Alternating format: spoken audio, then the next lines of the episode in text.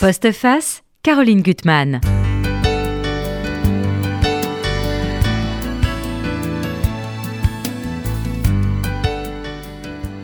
Les ciels furieux, un titre de livre qui résonne d'une façon troublante aujourd'hui dans l'état du monde. Déchaînement des éléments, révolte des cieux et de toutes les parcelles de notre terre piétinées par des hommes ivres de rage et de colère. Je vous préviens, vous ne sortirez pas indemne de la lecture du livre de notre invité. Euh, et notre invité, parce que c'est un bonheur, on le fait en duo avec Josiane. Euh, on se retrouve, on a promis qu'on le ferait régulièrement, et c'est grâce à Josiane, comme quoi l'amitié, elle sert, qui m'a fait lire ce livre. Et ça fait des semaines, Josiane, que vous m'aviez, que vous avez aimé ce livre, et, et, je suis vraiment heureuse que que vous me l'ayez fait découvrir. Et puis, je vais lire les autres parce que ça m'a vraiment. Alors, notre auteur mystère, c'est Angélique Villeneuve. Donc Les ciels furieux, c'est vous. C'est aux éditions Le Passage. En trois mots, achetait-elle au fond de l'Europe de l'Est, début XXe siècle, une maison à la sortie, et puis une petite fille de 8 ans, Annie, qui va nous embarquer avec elle dans la violence d'un ouragan qui se prépare à tomber sur les siens. Euh, la force de ce récit, c'est que vraiment, on voit et on ressent tout ce que ressent Eni. On voit à travers ses yeux, on entend à travers ses oreilles, on sent à travers ses narines. Euh, et c'est, vrai que c'est une langue prodigieuse, je crois qu'on va en parler euh, avec Josiane, qui charrie toutes les matières du monde. C'est que tout y est. Et, on est vraiment immergé dans ce, monde lointain, mais si proche, malheureusement.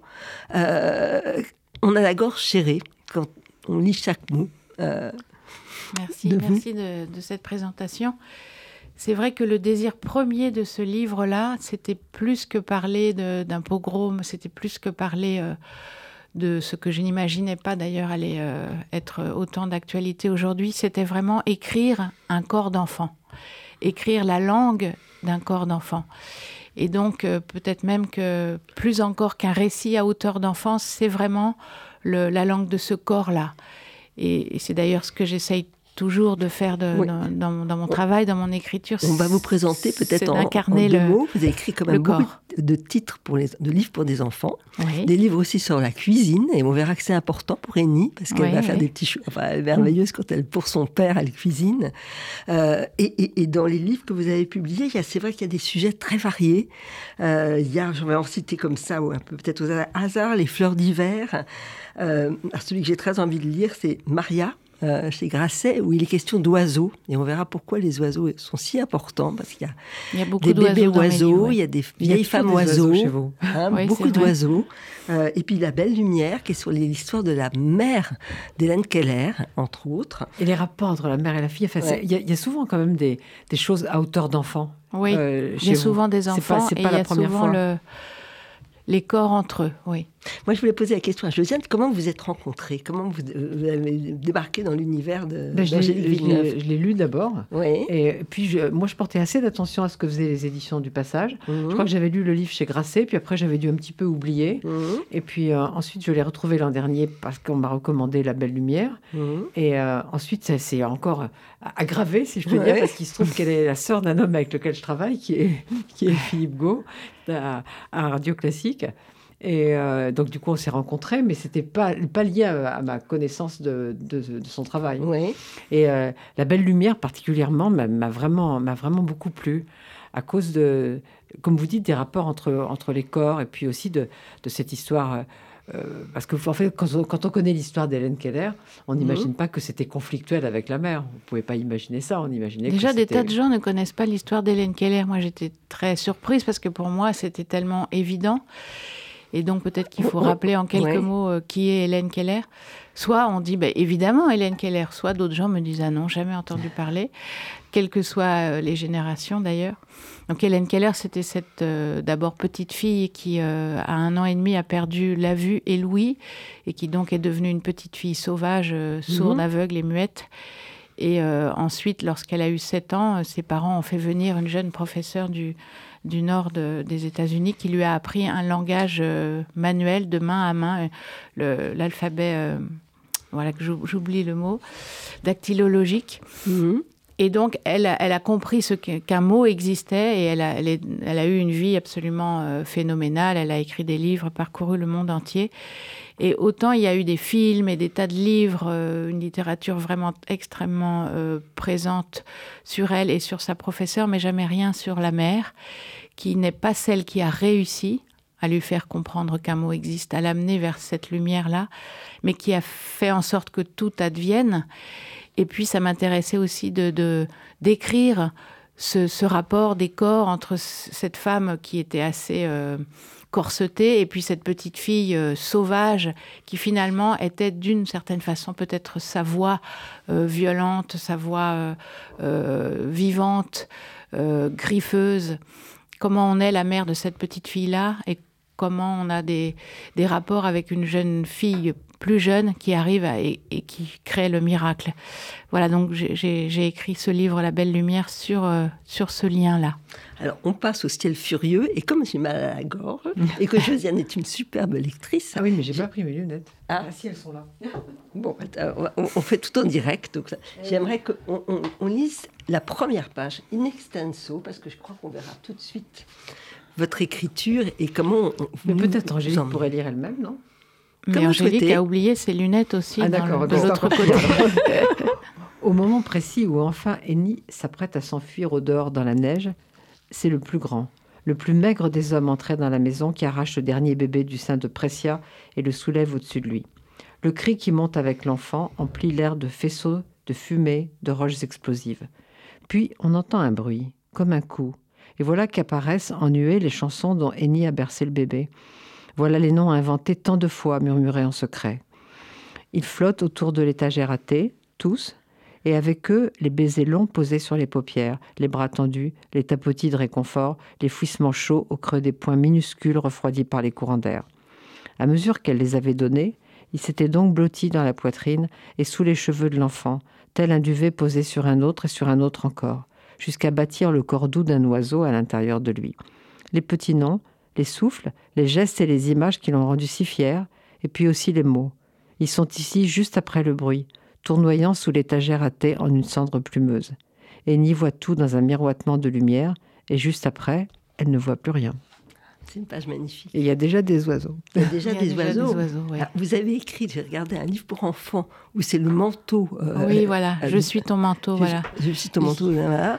et, là, comment les oiseaux se transfigurent, ça vient d'où ce regard sur les Mais en oiseaux C'est l'illustrateur de, cet album euh, qui est paru cette année aux éditions de l'étagère du bas qui s'appelle Je suis ton manteau, qui lui m'a dit Mais est-ce que tu as vu que dans tous tes livres il y a des oiseaux? Et en fait, je ne l'avais pas vu. Donc, euh, et j'ai l'impression d'aimer les oiseaux, mais pas plus que ça. Mais peut-être que l'oiseau euh, est une sorte de symbole de l'enfant. Enfin, je, je, oui, je ne sais la phrase d'Emily Dickinson que vous avez mis en exergue, qui, qui fait dans l'espoir, c'est une, chose, avec des, avec plumes. des plumes. Voilà. Voilà, il y, a, cette idée d'envol qui, qui, est, qui est très important aussi quand on est un, un parent euh, on est aussi euh, le parent d'un enfant qui va s'envoler, qui va, qui va partir, et c'est ce que va faire Kate Keller, être euh, l'amour d'une mère qui laisse partir. Et, ici, là, ça va être une petite fille avec sa sœur qui va devoir prendre la fuite. Mais déjà, est-ce que vous pouvez nous dire comment vous avez réussi à entrer dans ce shtetl, dans cette famille, parce qu'on y est vraiment avec vous? Alors c'est bien parce que c'est ce que j'essaye de faire mhm. vraiment, c'est d'incarner les personnages, mais aussi les lieux, aussi le, pays, hein, la terre, la nature, les arbres. Mhm. Vraiment, j'essaye de les, de les ressentir. Ils sont à l'intérieur de moi. Euh, quand je, ne connais pas du tout cette, euh, cette partie de, l'Europe, hein. peut-être que c'est mhm. en Ukraine, peut-être que c'est en Biélorussie. Voilà, on est dans, dans cette zone de résidence où les Juifs étaient euh, tenus d'habiter. Et donc, au début, comme je vous disais, je voulais écrire un corps d'enfant. Voulais... Et moi, j'écris toujours sur les femmes. Donc, ça allait être mmh. une petite fille. Et euh, je cherchais des différents sujets. Et celui-là m'est venu par hasard. Comme souvent, mais les hasards sont des mmh. échos qui rebondissent et qui font qu'on se dit c'est ça. Et je, j'étais en train de, traduire euh, pour moi un livre sur euh, la vie d'un type qui a vécu aux États-Unis dans les années 50 en me disant que peut-être c'était un sujet intéressant. Et euh, j'ai appris en lisant ce livre que ses parents étaient des juifs ukrainiens exilés vers 1880 après des pogroms. Et en cherchant sur Internet, je suis tombée sur un journal écrit par la mère de, ce, de cet homme après, quand elle avait à peu près 70 ans. Elle écrit dans un mauvais anglais, un anglais euh, très archaïque, et c'est peut-être ça qui m'a touchée. Elle écrit sa vie, ça, fait à peu près une trentaine de pages. Et au début, elle raconte sa structure familiale. Et elle raconte en fait ce qui va être la, famille. de Eni. Mhm. Donc voilà, avec une mère euh, dont on parlera peut-être qui, est figée, un père présent, euh, extrêmement accompagnant, une famille très nombreuse. Et puis un jour, euh, ce qu'elle appelle encore 50 ans après des brigands entrent dans la maison et elle se sauve avec sa sœur dans la neige. Ensuite, elle raconte sa vie qui n'a absolument rien à voir avec ce que j'ai imaginé, mais cette image de cette petite fille courant euh, dans l'obscurité, dans la neige, sans comprendre, dans un état mhm. de, on dirait aujourd'hui, de, stress post-traumatique, mais sans comprendre. Et, ça, c'est aussi quelque chose qui m'intéresse beaucoup dans l'écriture, c'est comment on, comment on ne comprend pas. Qu'est-ce qu'on mhm. fait avec la, non-compréhension de, des choses? Et l'enfance fait quelque chose de ça, avec mhm. l'imagination, avec euh, tous les refuges que, que cette petite fille va trouver en elle.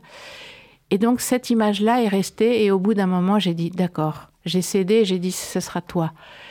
Et euh, je dis aussi que je, ne suis pas juive, que je connais assez mal euh, la culture juive et que donc évidemment j'ai fait euh, des recherches sur les pogroms, sur la vie quotidienne dans cette partie de l'Europe. Qu'est-ce que c'est que le oui, vraiment que la vie quotidienne, ça m'intéresse aussi beaucoup toujours d'écrire mhm. sur le petit geste. les petites choses. Voilà, les petites choses, le, geste domestique. Mhm. Qu'est-ce qu'on mange, comment on fait, comment on se couche, à quoi ressemble euh, le, sol des maisons, euh, les extérieurs.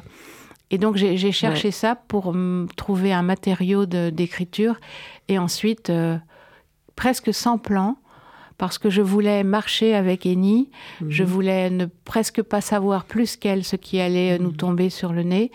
Et j'ai marché dans cette nuit, euh, dans ce jour qui se lève, euh, avec la sœur au devant.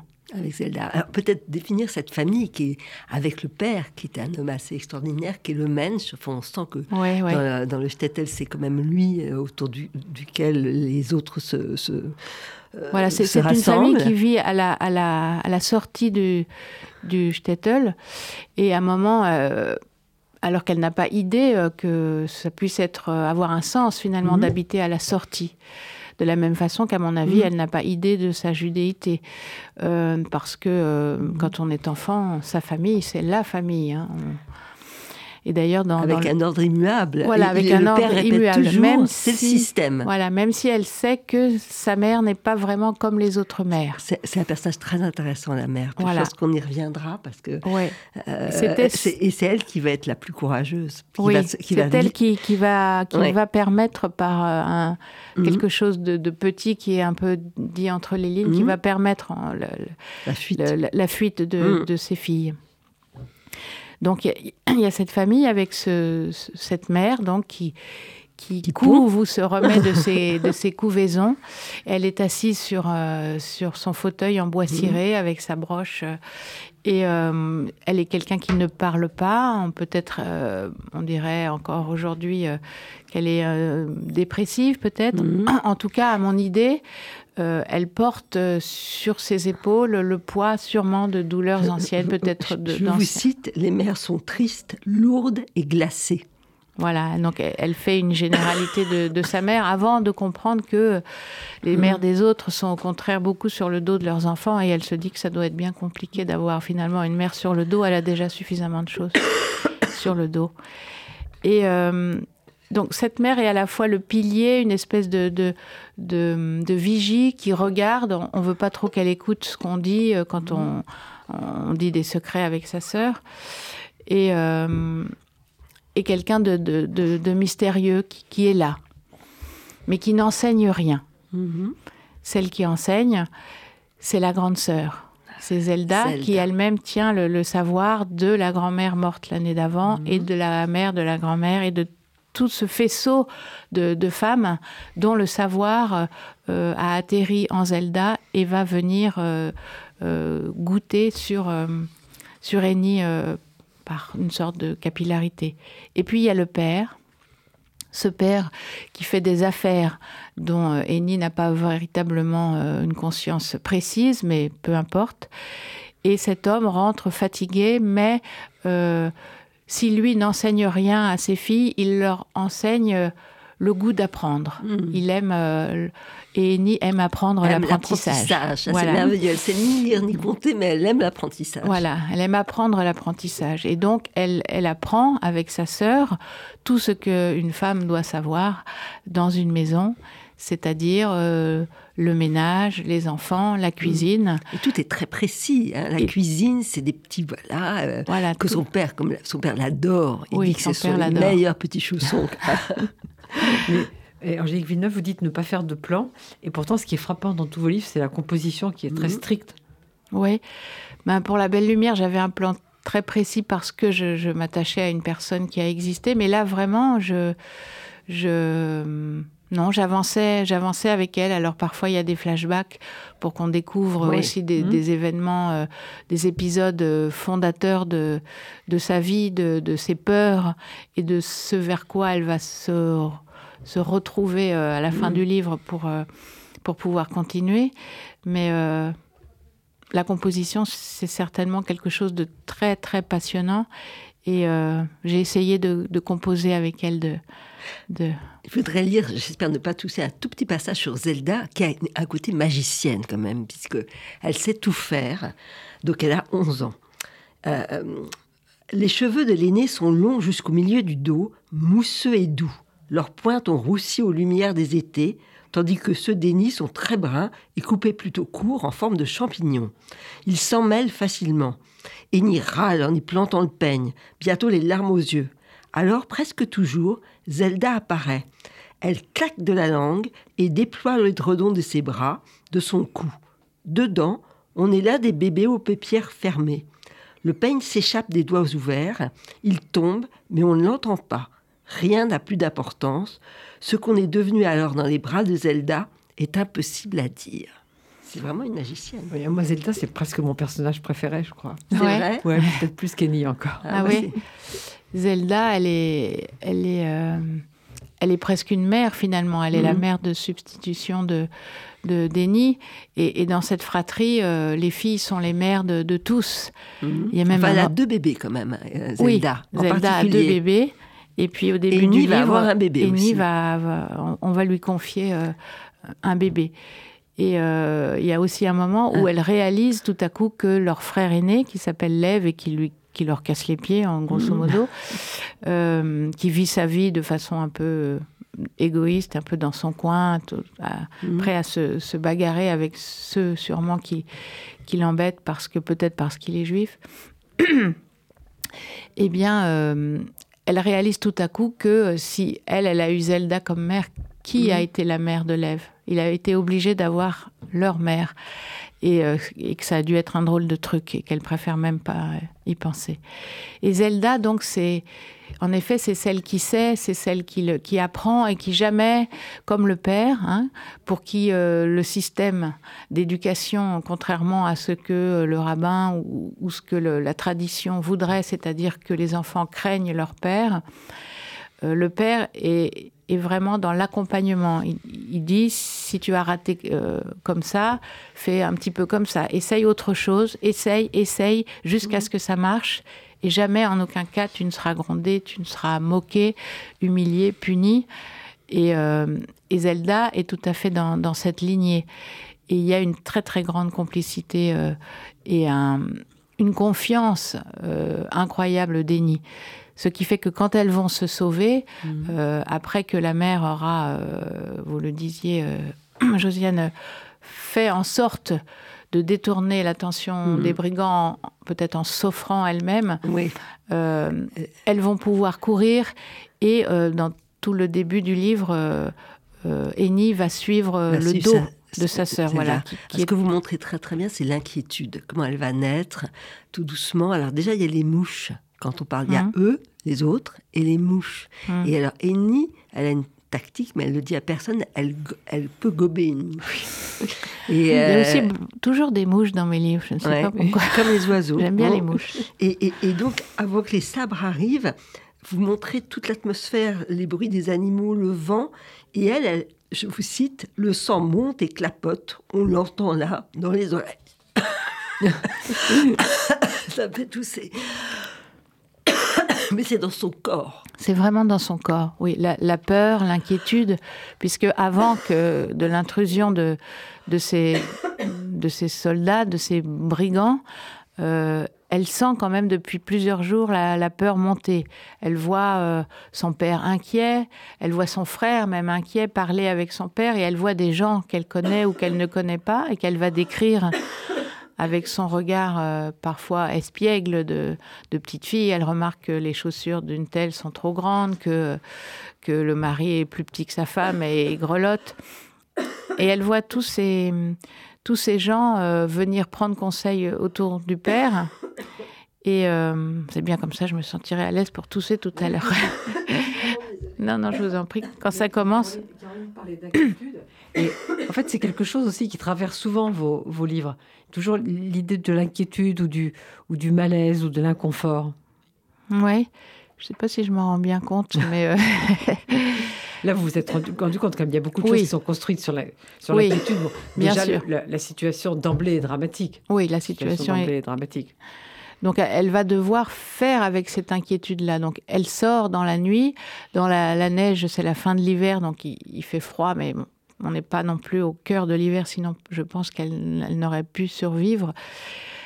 Et euh, elle est dans, un état de, déni de ce qu'elle a vu, voilà, de ce sabre qui se lève et qui retombe.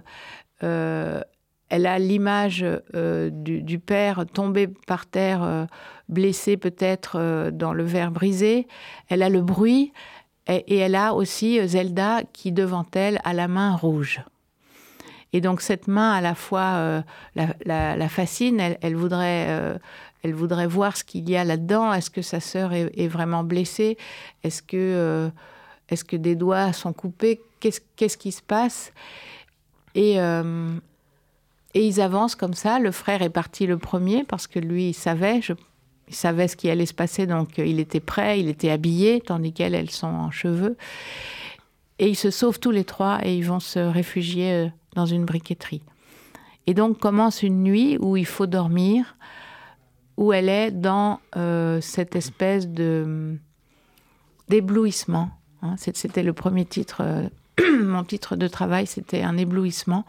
Elle est dans l'éblouissement de ce qu'elle a vu, sans le comprendre, sans pouvoir remettre les images dans le bon ordre, sans, sans même les laisser éclore. Hein. À un moment, elle dit qu'elle a, elle a tout, tout ce qui s'est passé, toutes ces images-là, derrière un, un voile de tissu.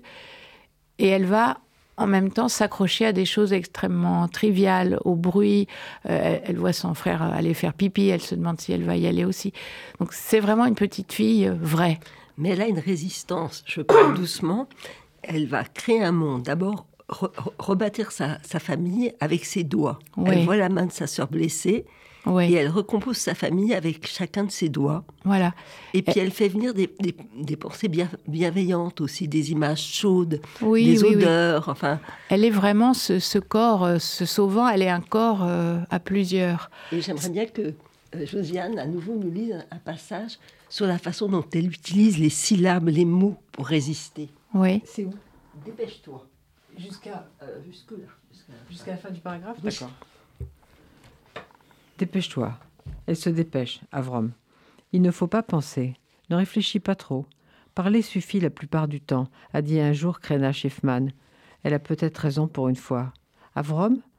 Elle dit son nom à l'intérieur du vent. Les syllabes sortent entre ses dents et s'envolent scintillantes. Elle se demande si elles trouveront où s'accrocher les syllabes. Si pour se reposer, elles pourront s'allonger sur des branches de sapin ou près d'une cheminée. Elle est fière de connaître ce mot, syllabe, que le père lui a appris et expliqué l'autre soir. Les petits noms du bébé, que personne ne connaît ni n'entend à part lui, à part elle, sont faits d'une pluie de syllabes, aussi différentes que des fleurs au milieu d'une prairie. C'est beau. Comment elle s'accroche au tout, tout, est vraiment extrêmement tangible, en fait. Mhm. Peut-être parce que pour moi, qui, qui suis depuis l'enfance très euh, synesthésique, hein, c'est-à-dire que vraiment, euh, pour moi, plus que les voyelles ont des couleurs, mais et je, ça s'améliore pas. Et je pense que c'est quelque chose de très riche finalement euh, à utiliser dans l'écriture. Pour moi, je vois les sons, je vois euh, leurs couleurs, leur forme, mais aussi leurs mouvements et le, mélange en fait de, tout ça, les sons, les odeurs, les couleurs. Donc il y a, des voix jaunes, il y a des, il y a des odeurs euh, qui vont vite. Enfin, tout ça est extrêmement tangible et finalement j'aime beaucoup travailler ce, premier degré-là de, d'essence. et donc il me semble que quand on est enfant, euh, tout ça se mélange. Et donc c'était un, matériau euh, riche pour moi à utiliser et en plus qui, qui est vrai pour moi. Et pourquoi avez-vous changé le titre? Parce que j'en avais parlé avec mon éditeur et euh, on s'est dit que peut-être un éblouissement, c'était une annonce qui pouvait peut-être tromper le lecteur, que euh, quand il lit un éblouissement, il va s'attendre à quelque chose de... Même si je crois que dans tous mes textes, il y a beaucoup de lumière, il y a beaucoup d'ombre, mais il y a beaucoup de mhm. lumière. Euh, on s'est dit que peut-être euh, de prendre quelque chose de plus honnête, entre guillemets, même si on peut comprendre l'éblouissement de différentes façons. Donc on a choisi de, de garder ce, ciel furieux. Moi, je trouve que c'est un beau titre. Oui, c'est un beau titre ah aussi. qui correspond. Alors, c'est vrai que ça Mais un éblouissement, ça dit beaucoup de choses aussi sur le livre. Oui, c'est vrai.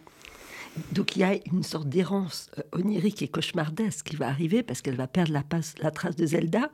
Et pour moi, il y a eu un peu une idée qui, quand elle est perdue dans le froid, dans des, près d'un étang glacé, enfin c'est des paysages dangereux avec des molosses, des soldats, des hommes. Elle, a l'idée d'une faute, elle repense à une faute. Alors déjà, il y a une femme, Macha, qui vole des œufs. Mhm. Il y a quand même son frère, Lève, qui se moque de... qui savait peut-être avant. Enfin, je sais pas, c'est un garçon, n'arrive pas à le définir. Il apparaît, il disparaît. Il est mystérieux, Lève, hein, je trouve. Et puis elle, elle a désobéi. Euh, en sortant avec le bébé dont s'occupait sa sœur Zelda. Elle a failli le perdre. On ne sait pas si c'est de l'ordre du rêve ou si c'est vrai. Mais donc, elle se sent coupable. Dans l'horreur de cette histoire, il y a une culpabilité. Voilà, il y a tout cet épisode-là euh, qui est extrêmement important pour elle et qui est aussi important parce qu'il est secret. Mhm. Euh, en effet, quand elle avait 4 ans et demi, euh, ses parents, enfin la mère, sort de, son siège en bois ciré et ils doivent aller euh, avec Zelda voir le rabbin pour une raison mhm. qu'elle ignore. Elle a 4 ans et demi, il y a un seul bébé pour l'instant, le petit frère mhm. Yossif, qui a quelques mois, qui est dans son berceau, et on lui dit, tu n'auras qu'à lui regarder la figure, il dort, tu restes là, tout va bien, tu n'as rien à faire, ne le touche pas. Et alors vient, et j'imagine, là, son corps se déployant, elle est toute mmh. seule dans la maison. Et ça n'arrive jamais, elle n'est jamais toute mmh. seule dans la maison. C'est vraiment une, famille où, on se déplace euh, en, groupe. Quand elle va au marché, il y a plein de gens. Tout à coup, elle est seule dans la maison. Et elle se prend pour une dame. Et c'est un moment formidable. Elle marche. Mmh. Je pense qu'elle roule un peu des épaules. Elle monte sur un truc, elle prend un cornichon. Elle se met à la, à la, à la porte et puis elle se dit que finalement c'est pas si compliqué d'être une dame qui attend son mari. Enfin voilà. Donc j'imaginais cette petite bonne femme là. Et puis il y a son frère qui dort, qui est un enfant parfait, un bébé parfait. Elle le regarde. Et puis bon, c'est quand même un peu énervant de garder un bébé qui dort sans bouger. Elle voudrait aussi avoir une interaction. Et elle finit au bout d'un moment par le réveiller et par le prendre. Elle n'a pas le droit de faire ça. Et elle sort dehors. Euh, et, donc, je ne raconte pas exactement ce qui se, ce qui se passe, mais, mais pendant cet épisode qui va venir euh, par chapitre alterné à un moment, de, plutôt dans le début du, du roman, euh, on, va comprendre où vient se nicher cette peur énorme en elle, cette culpabilité et cette peur dont son frère a une vague idée, mais pas vraiment. Et en tout cas, c'est son secret. Euh, son père dit euh, que Annie n'a peur de rien. Elle dit elle n'a peur de rien sauf d'eux. Sauf d'eux. Et elle va découvrir que son frère n'est plus parfait à maman. Oui, son frère. Non, elle sait que son frère n'est pas parfait, non. Ouais, mais son bébé frère. Ah, son, son, son petit frère, son petit frère. Non, mais Lev, c'est un personnage mystérieux quand même, parce que, comme vous le disiez au début, il part, donc ça veut dire que il était peut-être au courant de ce qui allait se passer, il n'a pas prévenu. Non, il n'a pas prévenu. Il a, non, il, a, il a, vraiment joué. il y a des euh, copains dans le village qui sont un peu suspects, je trouve. Bah, sais pas. C'est un, un, jeune homme, il a 14 ans, il n'a pas trop envie d'étudier, donc il, est tout le temps un peu à traîner. Je, il regarde un peu les, les filles où il est avec d'autres, euh, son, ami euh, Il va voir euh, des gens qui travaillent. Enfin, il a une vie très mystérieuse, mais qui finalement n'intéresse pas plus que ça Eni, parce que euh, ce qui l'embête, c'est quand elle rentre, quand il rentre et qu'il s'est battu, il va falloir recoudre ses vêtements, etc. Donc euh, il y, a ce côté-là très. Il dit que les, voilà qu'il y a les hommes qui cherchent les âmes. Ils sont là pour voler les âmes. Lui, il a une idée sur pourquoi les, les, brigands sont entrés. Hein. il dit ils viennent chercher nos âmes. Alors, je voudrais encore lire un petit extrait parce que le, tout, tout l'univers est terriblement menaçant. Vous dites que le lac devient comme un sirop noir, que les berges sont fragiles, donc il n'y a peur de glisser. Elle voit les maisons en feu, et puis elle est toute seule. Elle a perdu Zelda, la trace de Zelda. Il y a eu les molosses qui l'ont menacée. Et puis, elle, voit la terre qui est complètement euh, enfin, abîmée. Euh, et il y a des échos de cette violence qui montent en elle. Euh, je cite le passage, Le sol est là, mordu, la neige déchirée. On sent dans le ventre la douleur de la terre, on en entend l'écho. C'est que tout a des résonances dans son mm. corps. Vraiment, oui. Ça, c'est beau, je trouve. Tous ces passages-là, et on, ressent comme elle. Oui, oui, c'est... En tout cas, si le lecteur le ressent, c'est c'est ce que j'ai réussi un petit peu, ce que je, ce que je voulais faire, c'est-à-dire vraiment qu'on qu'on habite Eni et que tellement elle, elle, elle m'habite, même si elle est mille fois mieux que moi, même si elle, elle a un courage euh, et une détermination que vraisemblablement je n'aurais pas. Mais euh, en tout cas, elle est à l'intérieur de moi et je suis à l'intérieur d'elle. Et quand je, quand je suis venue là en métro euh, pour vous voir, euh, elle, était, euh, elle était là aussi dans, dans, le métro. Mes personnages sont extrêmement vivants parce que pour moi, elle, je me souviens quand je, vous, citiez le livre Mariage, j'avais eu un prix pour ce, pour ce livre et quand je l'ai su en regardant un message sur mon téléphone, je me suis retournée, j'étais toute seule pour lui dire, pour ah, dire à Maria, regarde. On a le prix toutes les deux. Donc, cette petite fille-là, euh, j'essaie d'être à la hauteur de, son corps, d'être à sa hauteur, j'essaie. chez vous, chez vous dans, tous vos, livres, qui sont tous extrêmement différents comme sujet, il y a quand même toujours un travail sur le corps. Oui, oui, oui. Ils sont tous différents et en même temps, chaque fois montre euh, une femme d'âge différent mm. ou une petite fille qui se tient debout. Oui. Et dans, une situation euh, une petite personne euh, ordinaire euh, qui se tient debout dans une situation extraordinaire, généralement euh, sombre, terrible, mais qui, qui a cette, cette, force, ses pieds ancrés, ses, ses dents serrées et qui, et qui, qui va trouver dans, dans, la modestie de ses armes, parce que ce ne sont pas des, des personnes qui ont une dialectique forte, c'est souvent des, des, personnes assez modestes, une coiffeuse, une ouvrière fleuriste pendant la guerre de 14. Euh, cette, petite fille, euh, euh, cette femme qui n'a pas réussi à, apporter le, savoir à, sa fille, ce sont ces personnes modestes-là que je, que je veux écrire, dont je veux écrire le corps, la peau, la respiration. Il y a un passage aussi qui est très beau, c'est la métamorphose des corps. C'est que comment de la mort peut naître quelque chose d'autre. Alors il y a cette scène où elle va voir cette très vieille femme mhm. qui a vu euh, alors, est-ce que c'était sa fille, Itak C'est une, très belle femme qu'admire Enni, qui a une bague avec un trèfle. Ça, ça l'a frappé. Enfin, on, la voit d'ailleurs, cette femme, elle traverse comme ça le Stettel. Et on va comprendre qu'elle est massacrée, qu'elle est morte, et cette vieille femme qui est encore vivante euh, euh, parle de, de, de, de, la, de qui a été massacrée, et puis il y aura quelque chose qui va naître de là, un, bébé oiseau, enfin, vous montrez la transformation des corps. Oui, oui, oui. C'est une scène très surprenante, il hein, ne faut pas la dévoiler, mais bon... oui, elle va faire des rencontres au, fil de, son errance, puisqu'au début, mhm. elle est avec son frère, puis le frère part, puis avec sa mhm. sœur. Et à un moment, des chevaux, deux chevaux arrivent, et les, filles partent, et aussi incroyable, aussi inconcevable que ça puisse paraître, elles partent chacune d'un côté. D'ailleurs, une lectrice me disait est-ce que euh, Zelda est partie ailleurs pour euh, finalement sauver sa sœur? Je n'avais pas pensé à ça, mais peut-être. Et j'ai tendance à me dire que les lecteurs euh, ont de très bonnes idées et écrivent une, partie du, du livre. Du coup, je ne sais plus ce que je voulais dire. Mais elle va rencontrer, oui, c'est des gens, elle va se cacher et euh, dans une maison, euh, mhm. elle va euh, faire la, rencontre d'un bruit. Il y a un tas de, vêtements noirs et elle entend comme le, le, pépiment léger d'un oiseau, d'un petit oiseau, sous ce tas de, vieilles frusques mouillées dans, dans la neige près d'une petite cabane près des vergers.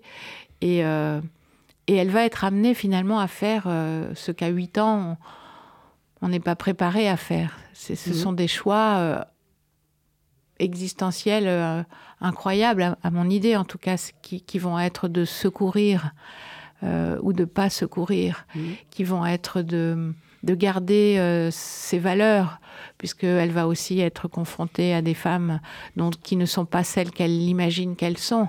Mais elle, elle va garder sa droiture, toujours. Et elle va garder son courage, même si euh, à un moment aussi, euh, vers la fin du livre, elle est extrêmement tentée de lâcher. Elle est toute seule. On ne le dira pas. On ne dira pas, son choix. On ne dira pas. Mais en, tout cas, à 8 ans, elle est, elle est amenée à faire des, à prendre des décisions et à avancer d'une façon euh, qui, moi, m'impressionne. Et, pendant tout ce chemin, on va voir, et c'est ça aussi qui, à mon avis, est intéressant aussi dans le livre, c'est euh, ce chemin contraire qu'elle va faire. Au début, Zelda lui dit euh, marcher, c'est échapper. Personne ne doit nous voir. On doit faire des zigzags. On va passer par la mmh. forêt, prendre un chemin très long, puisqu'elle part de la maison pour se cacher pendant la nuit dans cette briqueterie. Et l'idée, c'est de faire une boucle et de revenir chez eux pour voir qui est là encore. Mmh. Qu'est-ce qui s'est passé dans cette maison? Qui reste? Et donc il y a ce chemin de disparition.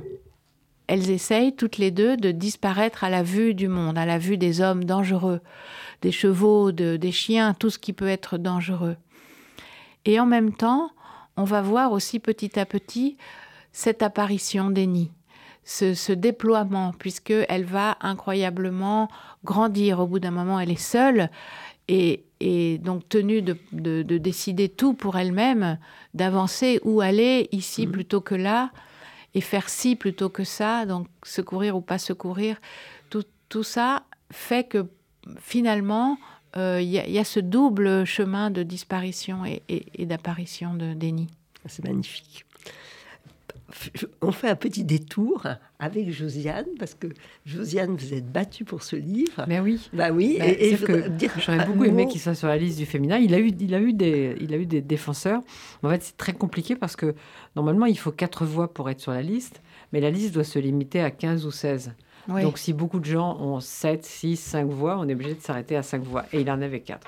Ah. il en avait 4. Mais j'ai vraiment beaucoup aimé ce livre et beaucoup de. Et, les, les, euh, les, femmes qui l'ont soutenu euh, étaient aussi euh, très, enfin, très convaincantes sur, sur le fait que. il y avait non seulement une, écriture, mais une voix et aussi une, une, cohérence et une unité dans, dans ce que vous écrivez. Hmm. Et vous dites que vous écrivez toujours sur des femmes ou des petites filles. Oui, c'est vrai. C'est un désir? Oui, et c'est une évidence en fait. C'est ça m'intéresse d'écrire sur celles qui sont pas regardées, pas écoutées, mhm. pas vues, pour, sur les invisibles et peut-être que ça, ça changera, mais enfin là, le projet que j'ai euh, ne, reste tout à fait dans, dans, cette lignée. Et euh, en plus, je n'ai pas du tout l'impression d'avoir euh, aucun compte à rendre ou aucun truc euh, mauvais avec les hommes, mais finalement, c'est vrai que les hommes sont souvent des personnages euh, à la fois secondaires et sur lesquels. Le personnage du père est quand même un personnage très important. Oui, dans ce le personnage du père est, est, mhm. assez solaire et assez. Oui, très positif, alors que ah le personnage de Lève, moins. Lève, moins. il est... Lève, pour moi, c'est une menace. Oui, oui, c'est. Oui, en tout cas, c'est une. Moi, je dirais qu'il est il est un peu égoïste, comme on peut l'être aussi à, 14 ans. Donc, il, il, veut faire sa vie, il veut pas se. Euh, elle est très choquée à un moment quand, euh, quand elle s'est sauvée et qu'elle le rencontre avec un ami et qu'il dit c'est ma sœur. Et elle dit que ce, ce mot c'est ma sœur, ça veut tout dire et ça veut surtout dire qu'il va pas l'aider. Mhm. C'est ma sœur, oh là là, qu'est-ce qu'elle nous casse les pieds. Elle est, elle est petite et c'est vrai que les petits frères et sœurs, c'est vrai que souvent ils nous cassent les pieds. Mais ça vous rendait tellement bien, ça Mais, euh, cette... Euh, et à un moment, elle se demande, quand, euh, quand elle prend ce bébé dont on parlait tout à l'heure, elle dit peut-être que finalement je devrais essayer de dire c'est mon frère et que ça ne deviendrait pas grave de pas l'aider. Et ça marche pas, parce mhm. qu'elle n'est pas lève. Elle n'est pas lève. Non. Voilà, élève changera peut-être. Juste dire quand même de votre choix au féminin, qui est quand même un beau choix. écoutez, euh, voilà, votre livre, il est là et il va durer. Hein. C'était le choix du féminin cette année, c'était Nashino. J'allais dire, c'était pas très difficile parce que c'était un peu quand même le livre de la rentrée pour, des tas de raisons. Mmh. Euh, je trouve que c'est moins désagréable pour vous d'être battu par voilà, vrai. que par, d'autres livres qui étaient sur la même ligne de départ que, que le vôtre. Et euh, le féminin étranger, c'est Louise Erdrich, qui, qui, est une romancière américaine que j'aime beaucoup. Oui, ça c'est un beau choix aussi. hein.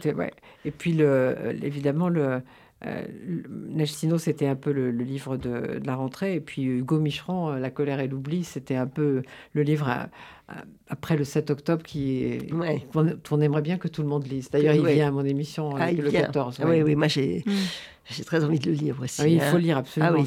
Ah, c'est pas très très rassurant. Mais... Non, non. c'est difficile d'être rassuré. Dire quand même que c'est des beaux choix. Enfin, il me semble que cette année, puis que le public va suit les livres. Oui, hein. En librairie, il y, a, une effervescence. je trouve que c'était une hein. assez bonne rentrée. Moi, il y a c'est une belle rentrée. que j'aimais. Agnès de Sartre, j'ai bien aimé. Je ne sais pas si vous n'avez pas lu, oui, oui. lu. Moi, j'ai bien aimé. Il y, a, il y, a, beaucoup de livres que j'ai aimés. Oui. Et là, j'allais dire moins le Goncourt. moins le Goncourt, mais bon, c'est un, autre choix. Et puis, et, puis Nachino a eu le Goncourt des lycéens. Oui.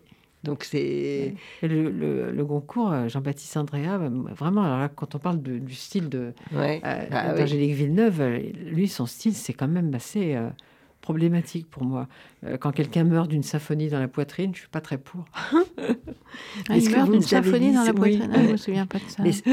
je trouve ça magnifique ce que vous nous avez dit sur la, synesthésie que vous avez de voilà. C'est un atout énorme. Depuis toujours, ouais. Depuis toujours, mais peut-être que j'y fais plus attention depuis que j'écris. Par exemple, vous associez les voix à des couleurs ou des... Mais en fait, c'est plus que des couleurs. En fait, c'est euh, c'est aussi des mouvements, des textures, des températures. C'est vraiment un objet, en fait. C'est ce qu'on voit dans le livre. C'est quelque chose que je pourrais euh, attraper. Est-ce que c'est vrai que les enfants, moi j'ai l'impression que je vois l'orange et le jaune, et dans le livre, vous dites ça c'est vrai, ça c'est moi, oui. Ça c'est ah, quelque chose que je ressens parce qu'il y a un moment, il y a un chat euh, et un chat orange, et je me souviens que enfant, euh, euh, j'entendais mon père ou ma mère dire que telle chose était jaune, alors que non. Quand on est précis, quand on est enfant, on est précis quelque chose de ce jaune-là n'est pas jaune, c'est orange. Et elle se dit que finalement, elle saura qu'elle est devenue adulte quand elle ne distinguera plus vraiment bien les couleurs. Elle voit autrement que nous, c'est ça qui est, merveilleux. on, est, toujours un peu... Euh, opposé sur les couleurs qui sont un peu indéterminées. Oui. Vous savez, des gens qui une couleur, ah, moi je la vois grise, non, elle est verte. Oui, oui, vrai. On a des tas de, de, de, divers, de conversations avec les couleurs. ma fille cadette qui voit les choses vertes alors qu'elles sont bleues. Parce qu'il y a des couleurs franches. On sait que c'est vert, on sait que c'est jaune, on sait que c'est rouge.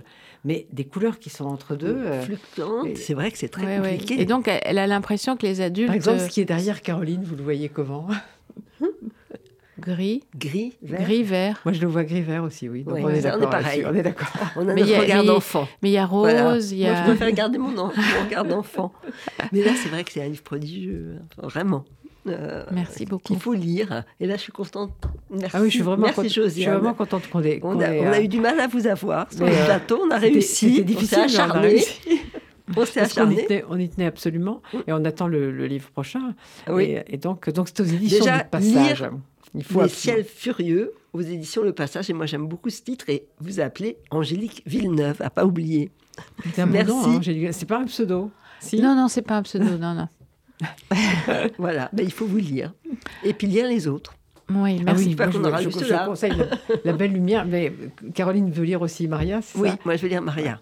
Moi, j'ai lu La Belle Lumière. Maria, je, pense que je l'ai lu, mais je l'ai un peu oublié. Donc, ce serait bien que je le, Et que je, je voyais que c'était en, édition de poche. oui, c'est au livre de poche, oui. Bon, oui. Ouais, ouais. encore plus. Voilà. donc, on va tout lire. Il faut lire Maria, il faut lire La Belle Lumière aux éditions de Passage. Qui est Moi, ça m'a beaucoup plu, beaucoup plu, parce que je connaissais quand même Hélène Keller, mais je la connaissais justement une espèce de, de, comment dire, de success story. Oui, oui. Ben, merci. Merci à vous deux. Et puis nous, on reprend vite rendez-vous. Oui. Merci beaucoup. Merci.